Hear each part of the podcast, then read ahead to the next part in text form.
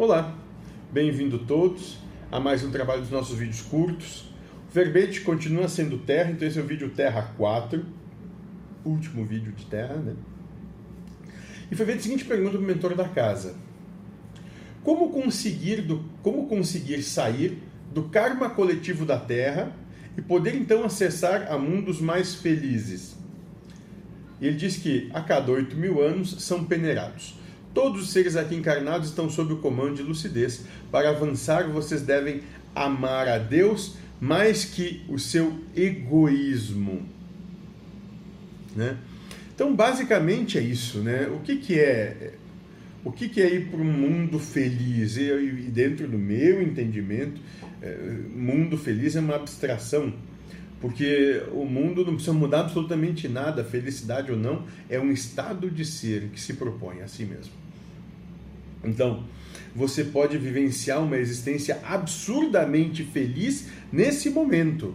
Não precisa que nada mude, que ir para lugar algum, mudar faixa vibracional e tal. Isso é, dentro do meu entendimento hoje, é abstração. Pode ser que esteja enganado.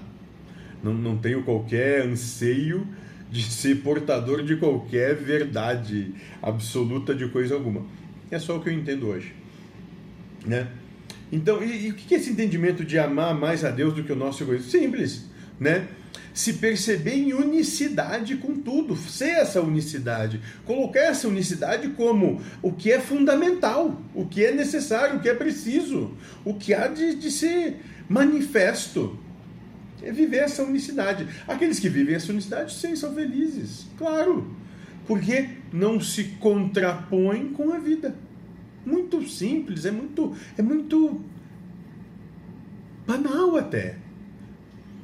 E o, e o banal, o simples, o óbvio nos escapa.